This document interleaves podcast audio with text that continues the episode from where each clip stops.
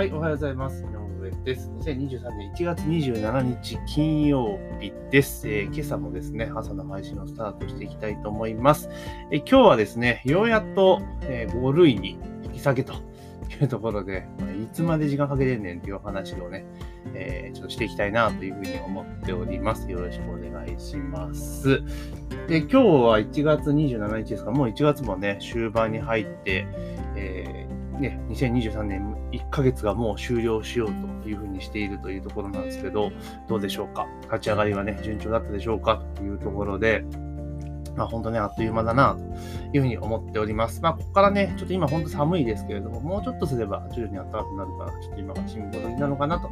いうふうにちょっとね、思っておりますけれども。で、えー、今日のテーマね、5類引き下げ、えー、5月8日から政府が方針固める新型コロナウイルスというところで、えー、まあちょっとね、今日話しとれちゃう、最初冒頭が話しとれちゃうんですけど、よくなんか、えー、〇〇が方針を固めたとかね、えー、なんか登用する方向で検討を開始だとか、方針を固めたみたいなことを言うじゃないですか。で、あれって多分、あれですよね、関係者がこうリークしているわけじゃないですか、メディアに対して。いや、もだったらなんか、あれですよね、政府かなんかツイッター使ってるわけだから、もうそんな、まどろっこしいことしないで、もう決めましたって発表しちゃえばいいのにね、内定させました。で、この後正式にいつ決定しますって出せやいいのになと。もう何でもそうじゃないですか。なんかそれとなく流して様子見てみたいなところがあるので、まあちょっとね、改めた方がいいんじゃないかなというふうに思います。で、ちょっと話がされちゃいましたけれども、えー、5類にね、引き下げっていう話がね、検討開始したっていうのが、えー、数日前出てましたので、それが正式にですね、5月8日からというふうにね、え決まった。政府が方針固めるだから、まあ多分これで行くんでしょうけれども、まあいや、5月8日ってこれゴールデンウィーク明けですよね。アホかっていうふうに思ったりしませんかっていうところです。まあもちろんね、今行動制限とかしないからっていうのはあるんだけれども、ただ今のルールでいくと、家族一人でもこれ食らっちゃうと、その時点で行動止まるんですよね。まあ、どこまで多くの人が守ってるかどうかわかんないし、えー、症状が低いとね、あのー、なんていうのかな、もう感染したことすら気づかずに終わってしまうような病気になっているわけじゃないですか。だから実態ベースとしては多分、あの、まあ、熱が出たなと思って、で、病院とか行ってコロナ検査してもらって、で、コロナになったら、じゃあ休みますよって話になるじゃないですか。で、本人はまあ結構しんどいから、ね、当然休むんだろうけれども、家族って、うちもこの前かな、年末ぐらいに、あの、子供がね、コロナかかっちゃったので、なんですけど、その瞬間、あの、止まるんですよね。コロナ陽性って診断が出た瞬間に、あの、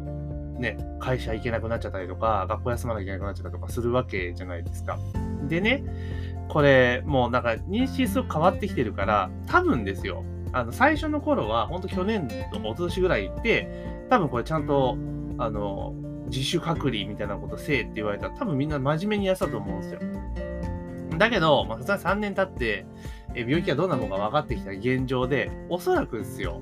これコロナ、もちろんその保健所とかには多分ね、あの申請はしてると、あの登録がされてると思うんだけれども、でも家族多分そのまま、なんつうのかな、あの、普通の活動をしているケースってめっちゃ多いと思うんですよね、実際問題として。うん。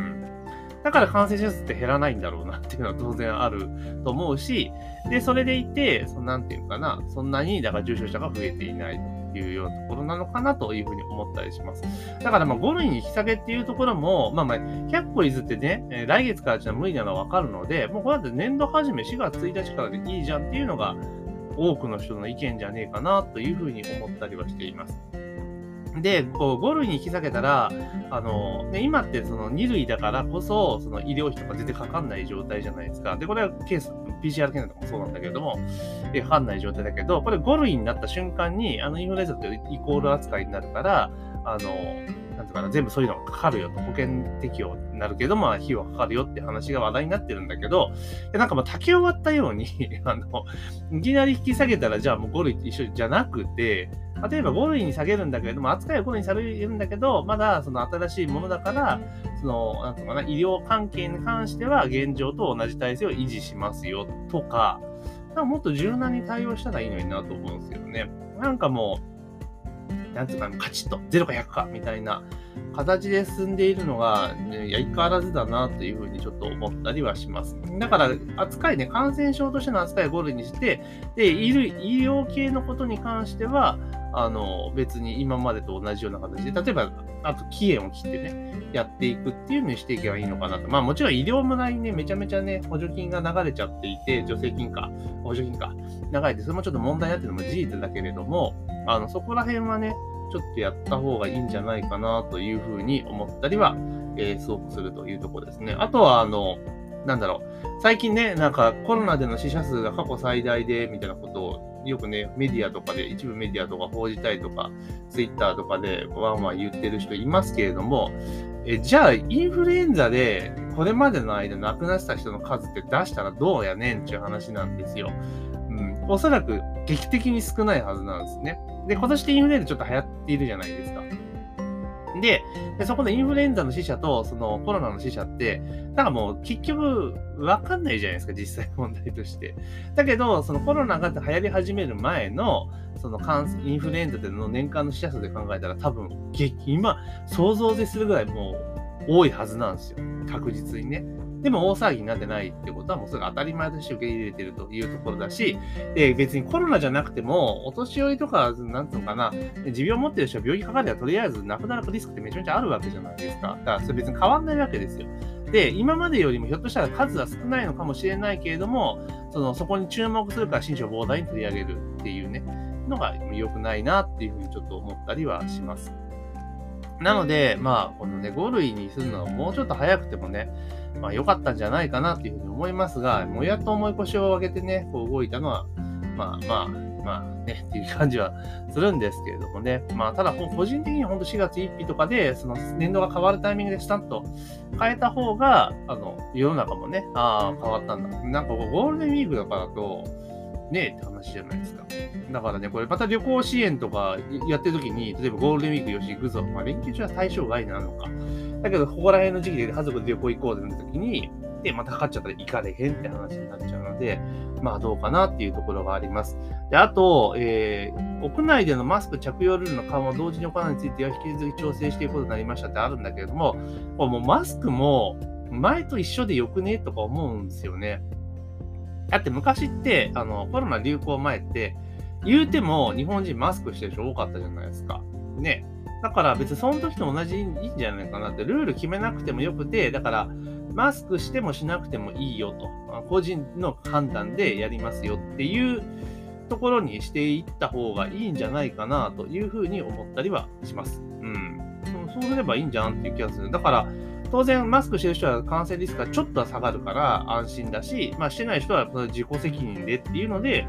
まあいいとは思うんですけれどもね。うん。だからマスクも今まで通りにすればいいじゃんって。多分おそらく日本人なんで、あの、マスクいいですよ、しなくてもいいですよって言ったとて、あの、同調圧力に弱い国民ですから、多分しちゃうんだろうなと思ったりはしますけどね。うん。で、あとその、なんていうかな、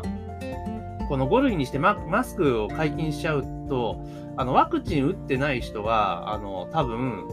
大変な目に遭うと思うんですよね。うん。今ってみんながマスクしているし、ワクチン打ってる人もマスクしているわけじゃないですか。で、結局ワクチン打ってる人だってマスク多分するんですよね、この後もね。でも半枠とかワクチンがあって、ちょっとね、ワクチンのあれに対して懐疑的な人は多分しなくなると思うんですよ。だってコロナで大丈夫だからワクチンなんか別に打つ必要ないってスタンスだから。で、そうすると、あの、まあ、そこで多分答え合わせになるんでしょうね。ワクチン打ってない人がめちゃめちゃ感染してしまうっていう。で、重症化するってことになっちゃうんじゃないかなというふうに思います。まあ、あくまでもワクチンは、あの、ね、その個人の自由なので、あの打てとか打たず、打たないとか、そのそれは自分で決めりゃいいんだけれども、だけどそういったリスクもやっぱあるんじゃないかなというふうに思ったりはしますけどね。なんかもう、ワクチンも0か100かだし、その、もちろんその緊急で承認をしているから、当然リスクはあるわけじゃないですか、絶対ね。100%安全なものがないわけですよ。だから、人によっては当然、負の、ね、影響が出るのも当然あるわけじゃないですか。そこを考慮した上で、個人が判断して打てば、いいだけのことだって、別に打ちたくない人に無理やり打たせる必要はないけど、そこでだから、打つことと打たないこと両方にリスクがあるわけだから、それを本人が判断すればいいんじゃないかなっていうふうに思います。だからそれをだから打って、なんか亡くなったから、ね、ワクチンはダメだって心象膨大っていうかね、あの、燃え盛らせるのもダメだし、逆に打ってる人は打ってない人に、ああ、じゃあこうじゃ言うのもやっぱ違うと。まあ、あくまでも個人の判断でやればいいんじゃんと。で、その結果、例えば、ワクチン打たずしてコロナにかかってしまって重症になったら、それはそれでその人の責任だし、あとまたや、あの、